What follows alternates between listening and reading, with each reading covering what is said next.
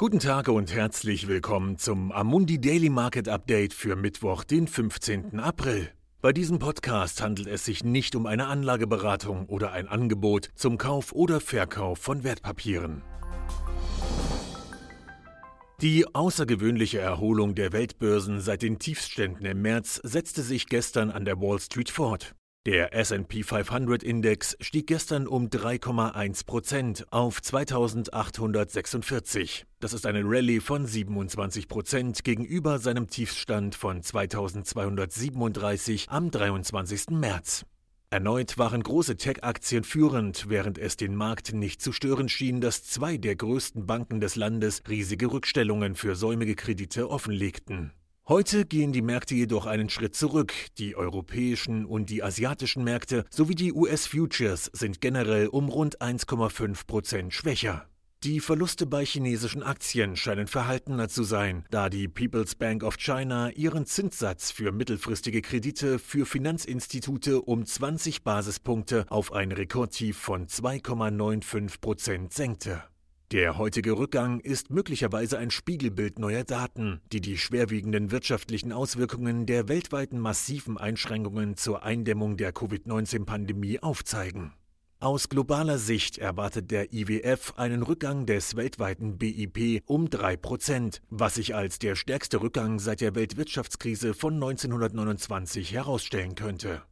Die Internationale Energieagentur äußerte sich nicht weniger düster und prognostizierte, dass die Ölnachfrage im April um fast 30 Prozent fallen könnte und im Jahresverlauf um rund 9 Prozent niedriger sein könnte. Trotz des am Wochenende unterzeichneten Pakts der OPEC Plus für Produktionskürzungen fallen die Preise weiter. Brent Rohöl fiel um 4 Prozent auf 28,40 US-Dollar pro Barrel.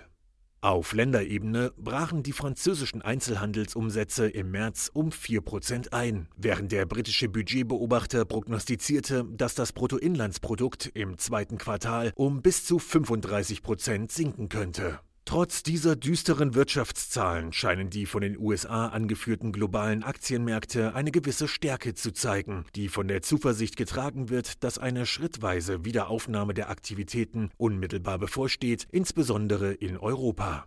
Diese Zuversicht könnte fehl am Platz sein. Das Bild in den USA scheint immer noch sehr unklar, sowohl aus wirtschaftlicher als auch aus gesundheitlicher Sicht. Nicht weniger als 16 Millionen Menschen haben in den letzten drei Wochen in den USA Anträge auf Arbeitslosengeld gestellt.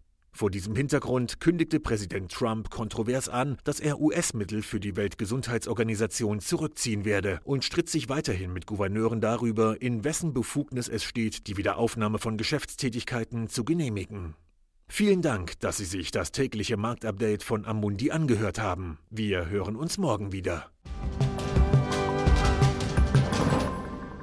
Dieses Material dient nur zu Informationszwecken, ist keine Empfehlung, Finanzanalyse oder Beratung und stellt keine Aufforderung, Einladung oder Angebot zum Kauf oder Verkauf von Wertpapieren und Dienstleistungen dar. Dieses Dokument wird von Amundi herausgegeben und sofern nicht anders angegeben, sind alle geäußerten Ansichten die von Amundi zum Zeitpunkt der Veröffentlichung. Diese Ansichten können jederzeit ohne vorherige Ankündigung aufgrund von Markt- und anderen Bedingungen geändert werden und es kann nicht zugesichert werden, dass Länder, Märkte oder Sektoren sich wie erwartet entwickeln werden. Amundi übernimmt keinerlei Haftung, weder direkt noch indirekt, die sich aus der Verwendung der in diesem Material enthaltenen Informationen ergeben könnte. Amundi kann in keiner Weise für Entscheidungen oder Investitionen verantwortlich gemacht werden, die auf der Grundlage der in diesem Material enthaltenen Informationen getroffen werden. Die Prospekte und Kundeninformationsdokumente für die von der Amundi-Gruppe angebotenen Fonds finden Sie auf der jeweiligen Website.